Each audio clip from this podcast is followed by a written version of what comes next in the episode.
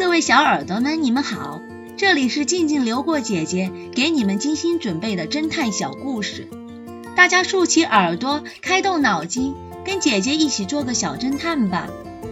小侦探系列二百九十二，灰色防尘袋。对于警察来说，想要成功的破案。就得从千头万绪的线索中找到一点蛛丝马迹，要不然每个案子都会让你伤透脑筋。就现在，X 神探遇到了一个比较棘手的案子。一天清晨，一对情侣在海边散步，突然，他们俩看到。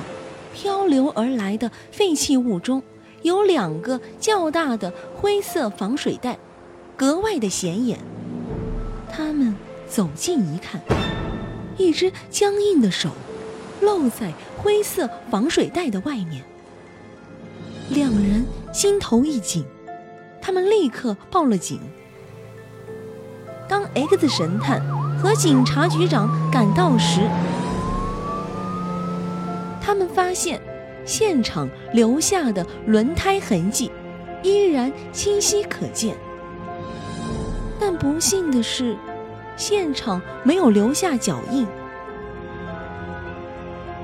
按理来说，如果用车辆装载被害人到海滩丢弃，那么搬下被害人的时候一定会留有脚印，但是。案发现场却非常的干净，这让 X 神探伤透了脑筋。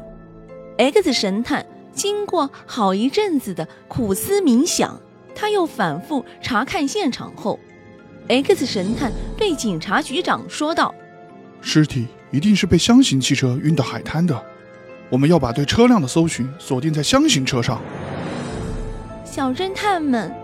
X 神探为什么会有这样的结论呢？下集告诉你们答案哦。投机商人，这个故事的真相是，管家说从油画的玻璃镜面上看到了劫匪的长相，这就是破绽所在。油画从来不用玻璃镜面镶框。而是用木框或是专用的画框来装饰。